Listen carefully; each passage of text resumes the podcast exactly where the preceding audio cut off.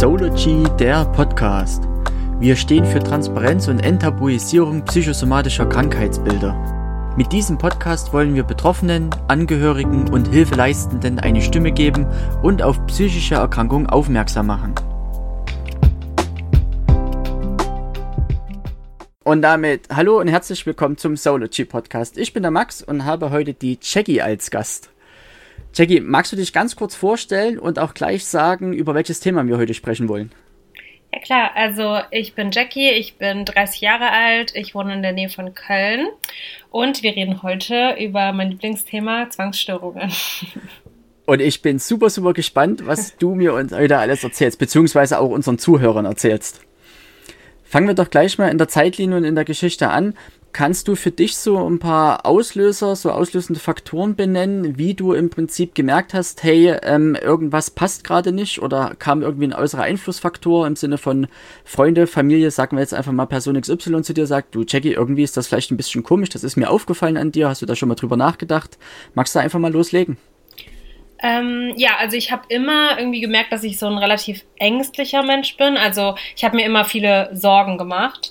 Ähm, und letztes Jahr war das tatsächlich so, dass ich ähm, alleine gewohnt habe noch und dann wollte ich mit meinem Freund zusammenziehen und dann kam da so ein Riesendrama mit meinen alten Vermietern. Also ist auch zu komplex, um darauf einzugehen. Ähm, aber auf jeden Fall habe ich gemerkt, dass ich mir darüber extrem viele Sorgen gemacht habe. Also ich hatte wirklich schlaflose Nächte und ich dachte so, hm, irgendwie viele Leute würden sich darüber Gedanken machen, aber nicht in diesem Ausmaß. Und da habe ich glücklicherweise ähm, entschieden, dass ich mir jetzt mal irgendwie Hilfe holen soll. Da habe ich halt dann so ein bisschen rumgetestet und habe halt gemerkt, ich habe so viele Stunden am Tag Angst, habe dann natürlich diese typischen Internettests gemacht und dachte halt, wie alle am Anfang, also wirklich jeden, den ich bisher kennengelernt hat, dachte ich habe eine generalisierte Angststörung. Genau, und dann ähm, ging es halt irgendwie so weiter und dann bin ich halt, wie gesagt, das erste Mal mit meinem Freund zusammengezogen, was auch alles an sich total schön war. Das Ding ist nur, bei, bei großen Veränderungen ist ja der Zwang dann gerne am Start und genauso war es dann auch. Ähm, also dann auf einmal ging es mir extrem schlecht. Also ich habe mich ähm, auf einmal nur noch in so Grübel, Grübelschleifen wiedergefunden. Also ich saß eigentlich 24-7, war ich eigentlich abgelenkt, war nur noch in meinem Kopf drin, habe die ganze Zeit das Gefühl, ich muss alles, was mir an schlechten Gedanken irgendwie durch den Kopf geht, muss ich meinem Freund gestehen.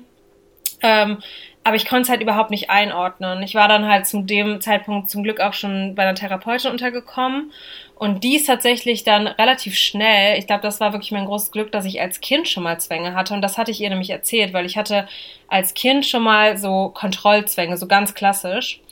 Ähm, und dann ist sie nämlich relativ schnell darauf gekommen, dass das keine Angststörung ist, sondern dass das Zwangsstörungen sind. Und ja, dann äh, wurde es aber wirklich, die hat es zwar erkannt, aber die konnte mir nicht wirklich helfen. Also die hat zwar gesagt, Exposition, Reaktionsveränderung wäre theoretisch das Richtige, aber die hat sich da irgendwie nicht so richtig rangetraut. Und somit wird es immer schlimmer und immer schlimmer. Und dann bin ich ähm, bis jetzt Januar diesen Jahres ähm, wurde es wirklich, also ich war dann irgendwann in einer wirklich depressiven Episode, wo ich gar nicht so normalerweise der Mensch so für bin. Aber rückblickend kann ich es auf jeden Fall sagen. Also ich hatte überhaupt gar keine Lebensfreude mehr. Ich hing nur noch in meinem Zwang. Ich war, ich konnte nicht mehr essen. Ich wollte keinen Sport mehr machen. Ich wollte eigentlich nichts mehr machen, außer auf der Couch sitzen und nachdenken. Ich wollte meine Freunde nicht mehr treffen. Ich wollte gar nichts mehr machen. Genau, ich habe jeden Abend geweint. Es war einfach so ganz, ganz furchtbar. Und dann, ähm, ja, zum Glück bin ich aber halt dann auch andersrum so, dass ich mich da irgendwie rausgekämpft habe und mich einfach überall, überall recherchiert habe, wo ich Hilfe bekommen kann. Und bin dann zum Glück an die Praxis ähm, Burkhard Schupka Schön gekommen, halt so einer der Führenden, die, ähm, die halt auch hier in Krefeld angesiedelt sind, also gar nicht so weit weg. Das war dann mein Glück. Da bin ich dann morgens irgendwann mal ganz verzweifelt hinge äh, hingefahren, habe mein Leid geklagt und dann bin ich tatsächlich relativ schnell an zwei ganz tolle Therapeutinnen gekommen. Einmal eine Ergotherapeutin und einmal eine andere normale Therapeutin in der Praxis angebunden, sag ich jetzt mal. Genau, und dann fing halt so die eigentliche Arbeit an. Also dann fing halt die Arbeit an den Zwängen an und dann habe ich auch mehr und mehr halt irgendwie über diese Krankheit verstanden und habe auch vorher schon extrem viel darüber gelesen, viele Podcasts gehört. Genau, und ähm, damit, dadurch, dass ich es dann irgendwann verstanden habe, jetzt rückblickend kann ich sagen, ich hatte eigentlich mein Leben lang irgendwie Zwänge, nur ich habe es halt nie als das wahrgenommen. Ich dachte halt irgendwie jeder Mensch ist so. Nur es hat mich halt nie so eingeschränkt, wie es mich letztes Jahr eingeschränkt hat. Also da war der Leidensdruck halt so hoch, dass ich kein normales Leben mehr führen konnte. Kannst du mal so zwei, drei Gedankenbeispiele benennen ungefähr, dass sich die Leute was drunter vorstellen können, was du so gedacht hast oder was so das Alltägliche ist? Ja, also ähm, manche Leute werden, werden das auch kennen, die so in der Zwangscommunity unterwegs sind. Also ich habe zum einen Relationship OCD, also Beziehungszwangsgedanken.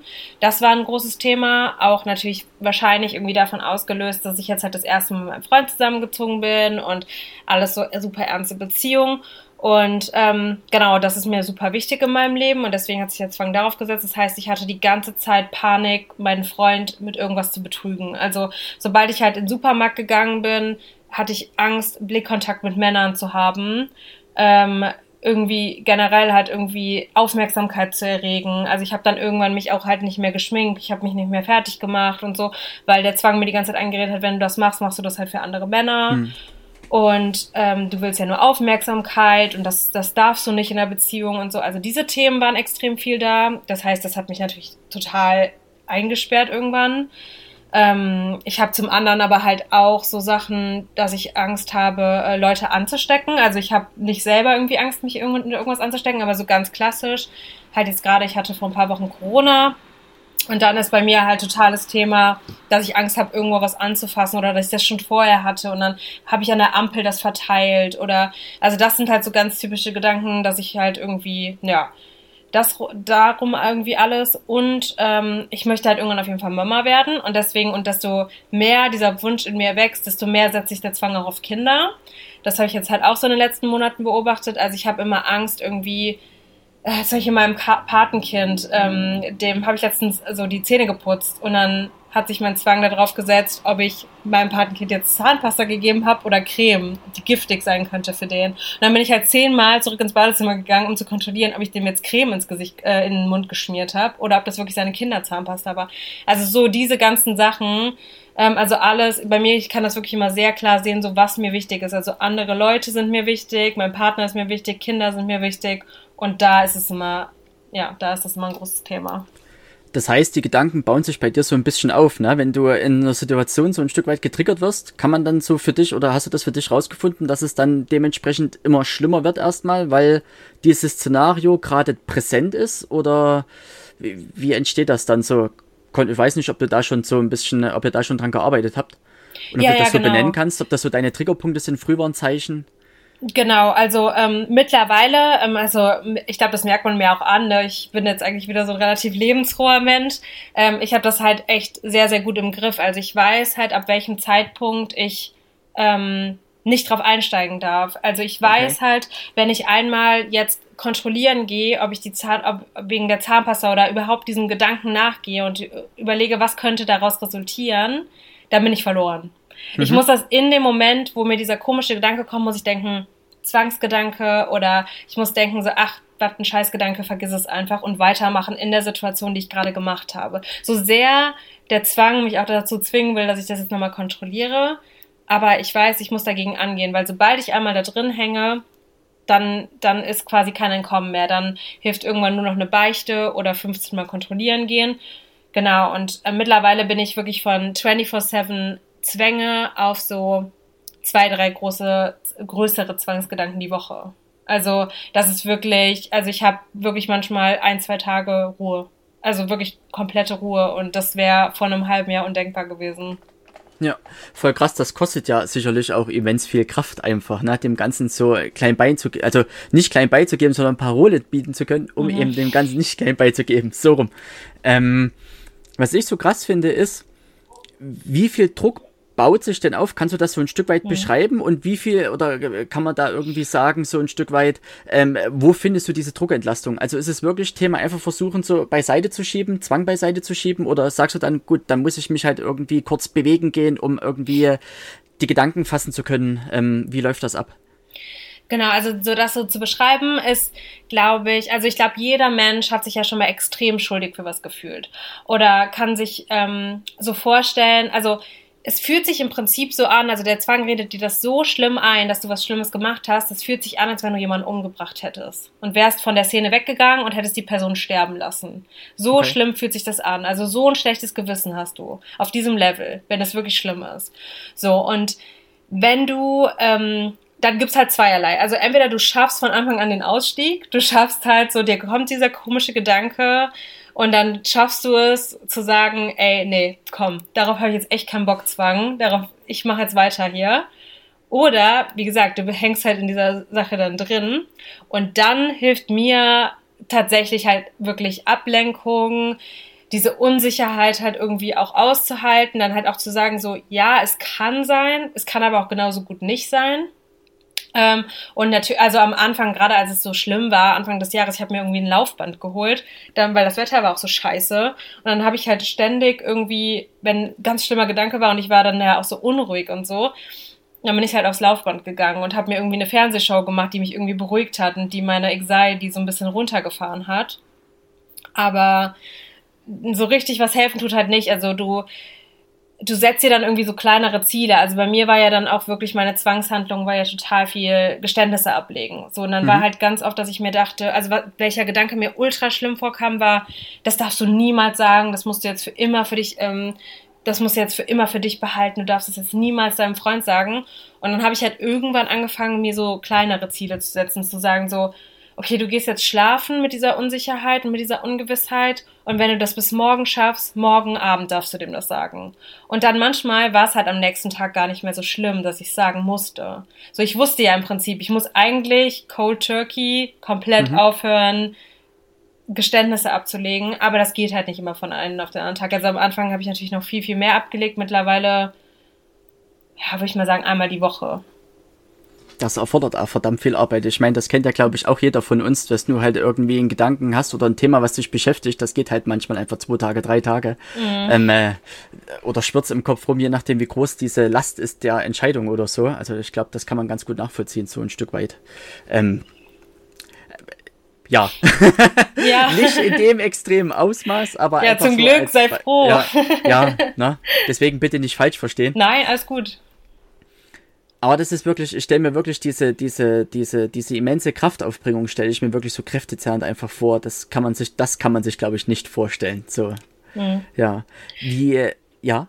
Ich, also ich muss auch sagen, ähm, ich bin generell kein Mensch, der sehr oft stolz auf sich ist, aber ich muss sagen, dass ich jetzt so weit gekommen bin, weil das, weil ich das auch einfach vor einem, wie gesagt, vor einem halben Jahr, wenn mir das jemand gesagt hätte, dass ich wieder Tage habe, wo ich einfach mein Leben genießen kann, hätte ich nicht geglaubt. Und ich weiß halt, dass ich das auch viel geschafft habe, weil ich einfach stark war. So. Und da weiß ich jetzt, da bin ich halt schon irgendwie stolz drauf, muss ich sagen. Und verdammte Axt nochmal, da darfst du mega stolz auf dich sein, ja, weil das ist einfach harte Arbeit. Punkt, fertig aus. Was anderes ist es nicht. Und das machst ja nur du. Na, und das ist immer das, was ich auch so ein Stück weit immer unseren, unseren Klientel auch so mit auf die, auf den Weg gebe, ist, ähm, dass ähm, eigentlich das nicht wir machen, sondern immer nur die betroffene Person an sich. Man bekommt zwar die Information, was man machen könnte, was möglich ist, ja. was vielleicht sinnvoll ist, ob man nach links oder nach rechts gehen soll, so ein Stück weit, aber immer noch muss die eigentliche oder müssen wir uns immer wieder entscheiden, wollen wir das auch so übernehmen, müssen wir es überprüfen, können wir es überprüfen und so weiter und so fort. Und deswegen dürfen wir wahnsinnig stolz auf uns sein, wenn sowas gut klappt, definitiv. Wie wirkt sich denn so deine, dein Krankheitsbild oder deine Zwangsgedanken so im Alltag auf deine Mitmenschen und jetzt vielleicht auf deine Beziehung aus? Mm, also letztes Jahr war mein Freund, glaube ich, schon echt auch manchmal am Ende mit seinen Kräften, ehrlich gesagt. Also kann ich mir gar nicht anders vorstellen. Der sagte immer, der fand das, äh, oder also natürlich fand er es schlimm, mich so zu sehen, aber der meinte immer, dass er damit gut umgehen kann. Ähm, ja, aber es ist natürlich, also wenn dir jemand ständig irgendwie die dunkelsten Geheimnisse, also für mich waren es ja dunkle Geheimnisse, es sind einfach im Prinzip ja normale Gedanken, die jeder Mensch mal hat. Ähm, aber ich habe ja quasi das Gefühl gehabt, alles, was ich irgendwie mal ansatzweise irgendwie Schlechtes über ihn, über irgendwie Leute, die er liebt, irgendwas gedacht habe, das muss ich ihm gestehen. Und äh, also kann ich mir nicht vorstellen, dass das irgendwie spurlos an einem vorbeigeht. Ähm, ja, also das, und ich glaube halt, das Schlimmste war für ihn dann halt auch irgendwann halt zu sehen, dass ich halt wirklich gar keine Freude mehr hatte. Und dass halt dann so diese Depression sich noch so darüber gelegt hat. Also das war, glaube ich, wirklich so Endstufe, wo er, glaube ich, dann auch irgendwann gedacht habe, so, okay, was machen wir jetzt? So, ne? Also er hat mich halt immer an jedem Punkt irgendwie unterstützt und hat immer mit mir auch rumrecherchiert und ich war dann auch irgendwann echt kurz davor, im Winter irgendwie mal in eine Klinik zu gehen, weil ich echt dachte, ich krieg das nicht mehr allein hin und mir hilft halt irgendwie einfach auch keiner. Ich habe niemanden gefunden am Anfang, der mir helfen kann. Und man fühlt sich halt dann einfach so hilflos und so alleingelassen. Und äh, als wäre man halt so der einzige Mensch auf der Welt, der diese Probleme hat. Und zumindest in Deutschland. Also ich habe dann halt immer OCD-Stories gehört und da sind dann halt immer super viele Amis und Engländer, die halt irgendwie diese Probleme haben. Und dann hatte man immer das Gefühl, boah, alle voll geilen Therapeuten sind irgendwie da und die kennen sich voll gut aus und hier in Deutschland ist es so schwierig und es gibt irgendwie auch diese Community gar nicht und so. Ja, und deswegen was dann halt auch total geholfen hat, ähm, war dann tatsächlich halt auch in eine Selbsthilfegruppe zu gehen. Mhm. Ähm, und da habe ich dann halt auch Johanna kennengelernt und das hat halt auch total viel verändert. Also einfach so eine Bezugsperson zu haben, die ungefähr im gleichen Alter ist, die ungefähr so gleich ist wie man selbst und aber auch diese Gedanken hat und auch so seit ewig also die hat das ja wirklich auch noch viel, viel länger als ich, schon damit lebt und irgendwie trotzdem versucht, sich da rauszukämpfen. Und zusammen haben wir das halt irgendwie geschafft.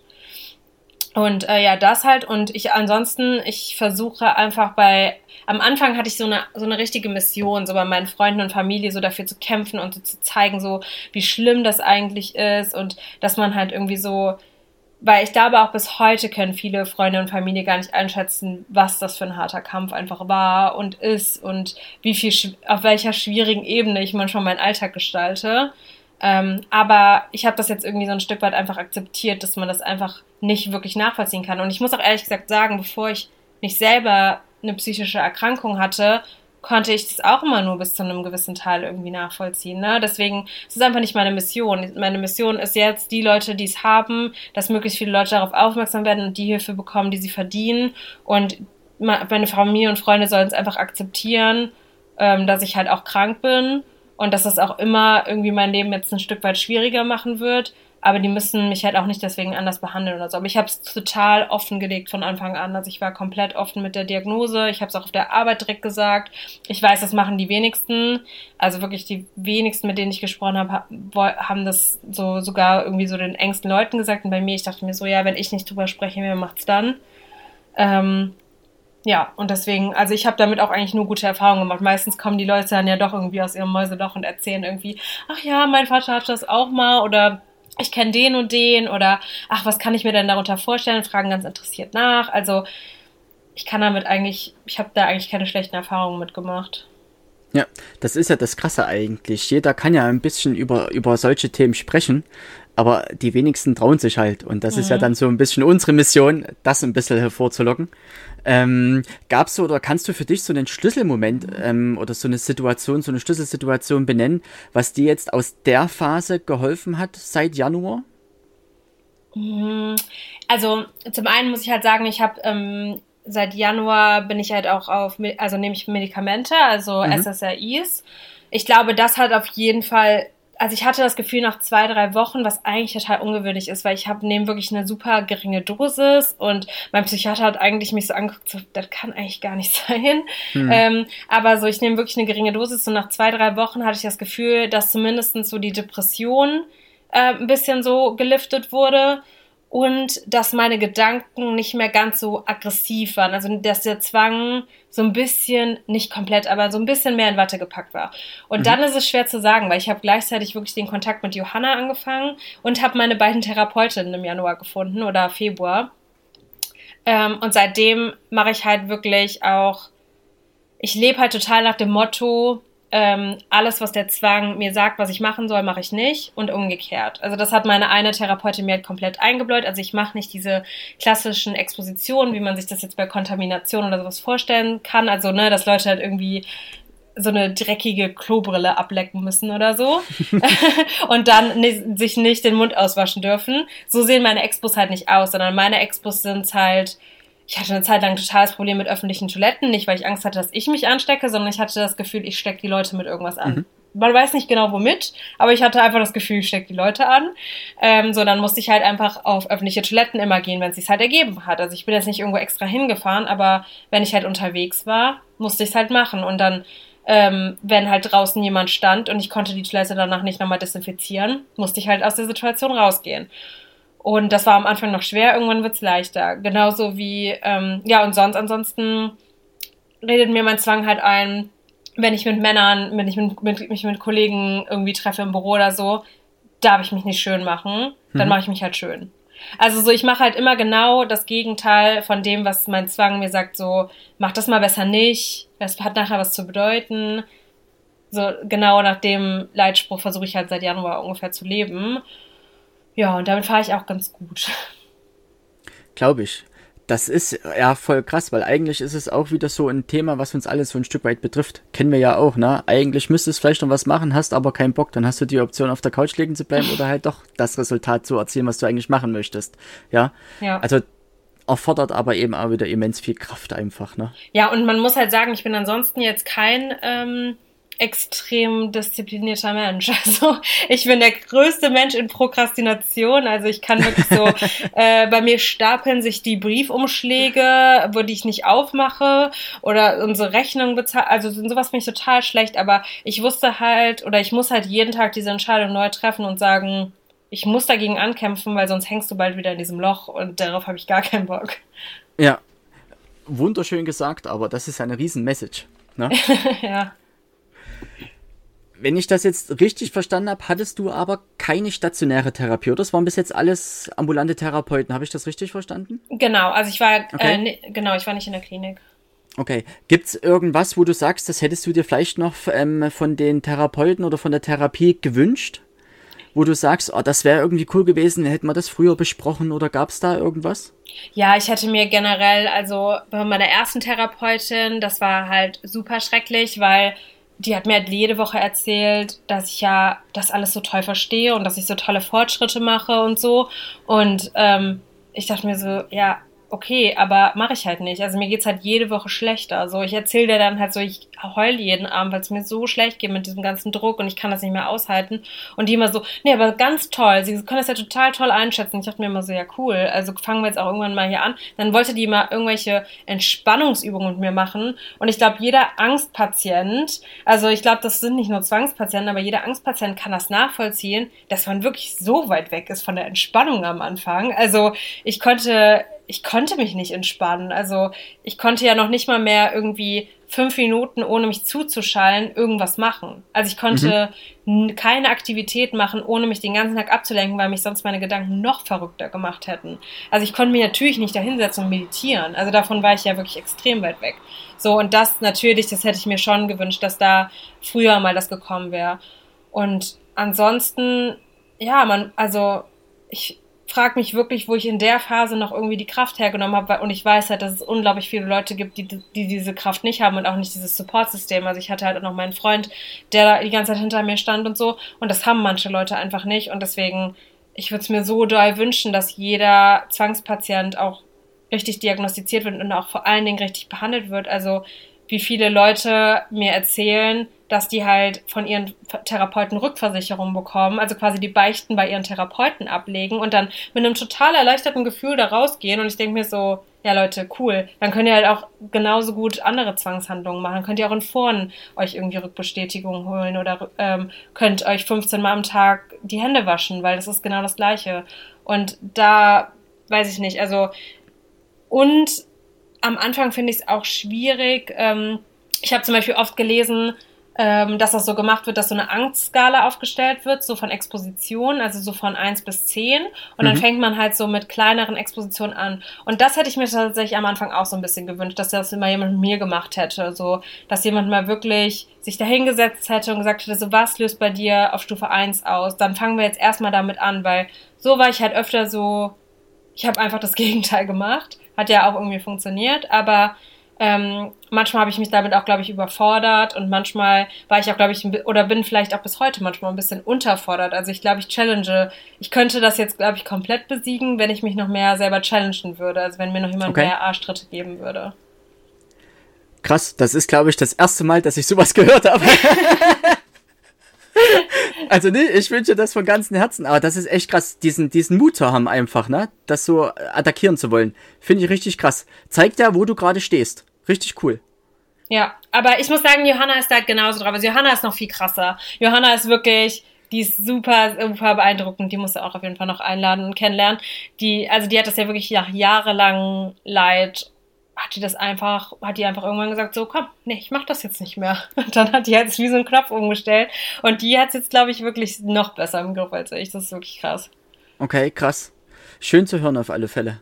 Ja. Jackie, hast du Tipps für Betroffene beziehungsweise für Angehörige, wenn man jetzt einfach mal, also ein bisschen was hat sich im Gespräch schon rauskristallisiert, aber magst du vielleicht einfach so deine zwei, drei Punkte, wo du sagst, die sind mir super, super wichtig, einfach mal benennen? Ja, gerne. Ähm, also für Angehörige, ähm, ich finde es super, super geil, also gerade enge Angehörige, wenn die einfach selber mal in die so in die, auf, sich auf die Suche nach Informationen machen. Also einfach Podcasts anhören, wenn die ein paar Texte lesen. Es gibt so viele geile Texte. Ähm, es gibt super gute Podcasts mittlerweile auch deutschsprachig, ähm, aber hier vor allen Dingen OCD Land. Ähm, die haben super tolle Blogposts, wo das einfach beschrieben wird, wie sich das anfühlt. Es gibt für jedes Thema, für jedes Unterthema gibt es eigentlich da Texte auch wirklich von Therapeuten geschrieben. Und da kann man sich wirklich, wirklich gut schlau machen. Da kann man extrem viel nachvollziehen, warum mein Angehöriger so drauf ist, wie er gerade drauf ist und wie ich den am besten unterstützen kann. Also, dass man halt nicht zum Codezwängler wird, dass man nicht derjenige ist, der dann die Herdkontrolle, ob der Herd wirklich aus ist, übernimmt, dass man nicht ständig eine Rückversicherung gibt, so dass das im ersten Moment ich meine, wir Menschen wollen halt dem, dem Menschen, der vor uns steht, natürlich helfen. Der fragt nach Hilfe, der fragt nach Rückversicherung. Natürlich wollen wir das machen. Aber leider ist es beim Zwang total kontraproduktiv. Und da muss man sich einfach drüber schlau machen und dann wirklich durchziehen.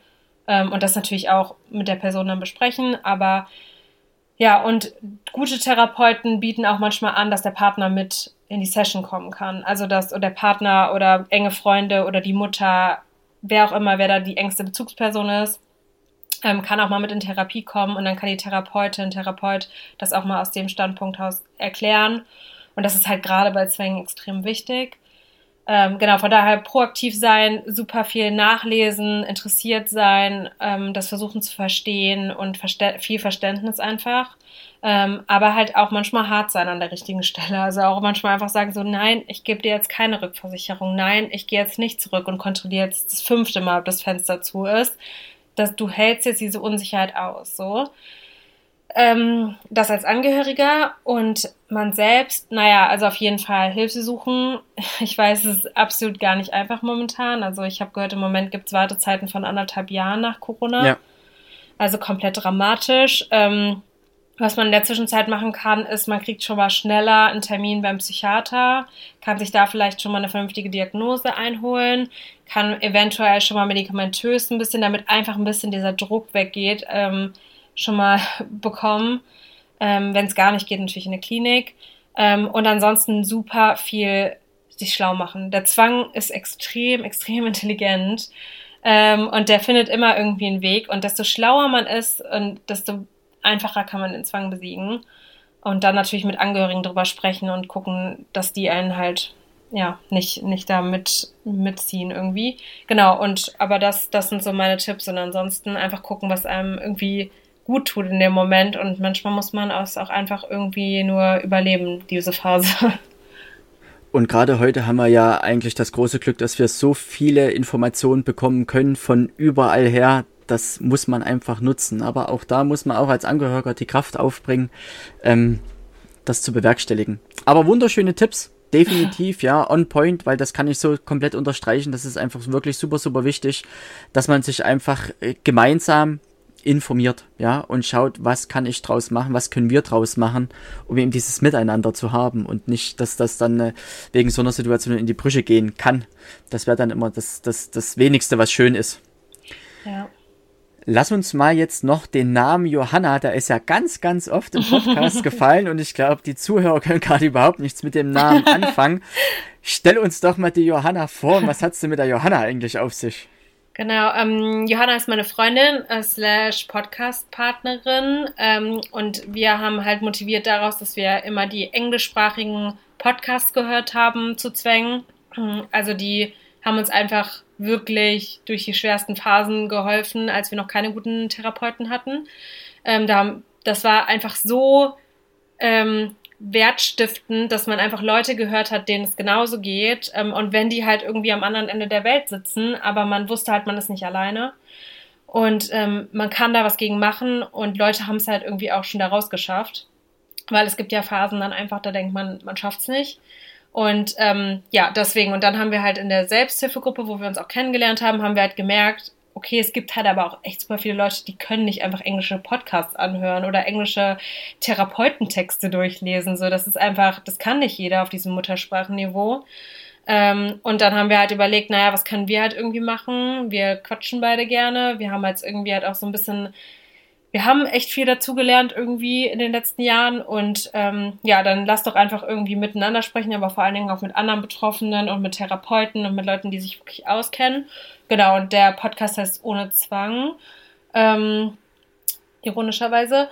Und genau, und da versuchen wir halt auf so eine lockere Art, also wir sind halt keine Therapeuten, wir versuchen keine Expertentipps zu geben, sondern wir versuchen einfach irgendwie, dass Leute sich nicht mehr so alleine fühlen und wir haben dazu halt auch eine Instagram-Seite, wo die Leute uns auch drüber schreiben können, was auch überraschenderweise unglaublich viele Leute machen. Ähm, genau, und ähm, wir machen das halt zusammen und das ist halt, ich, also es macht uns halt extrem viel Spaß, weil wir halt wissen, wie das ist, wenn man sich so extrem alleingelassen fühlt und wenn man dann auf einmal was entdeckt, womit man sich identifizieren kann in so einer schlimmen Phase. Ja, deswegen macht uns das einfach extrem viel Spaß mega, mega cooles Projekt. Ich habe mir nämlich auch schon zwei, drei Podcasts von euch angehört. Ich finde die richtig cool, richtig treffend. Man kann da wirklich sau viele Informationen bezüglich dem Thema einfach rausziehen.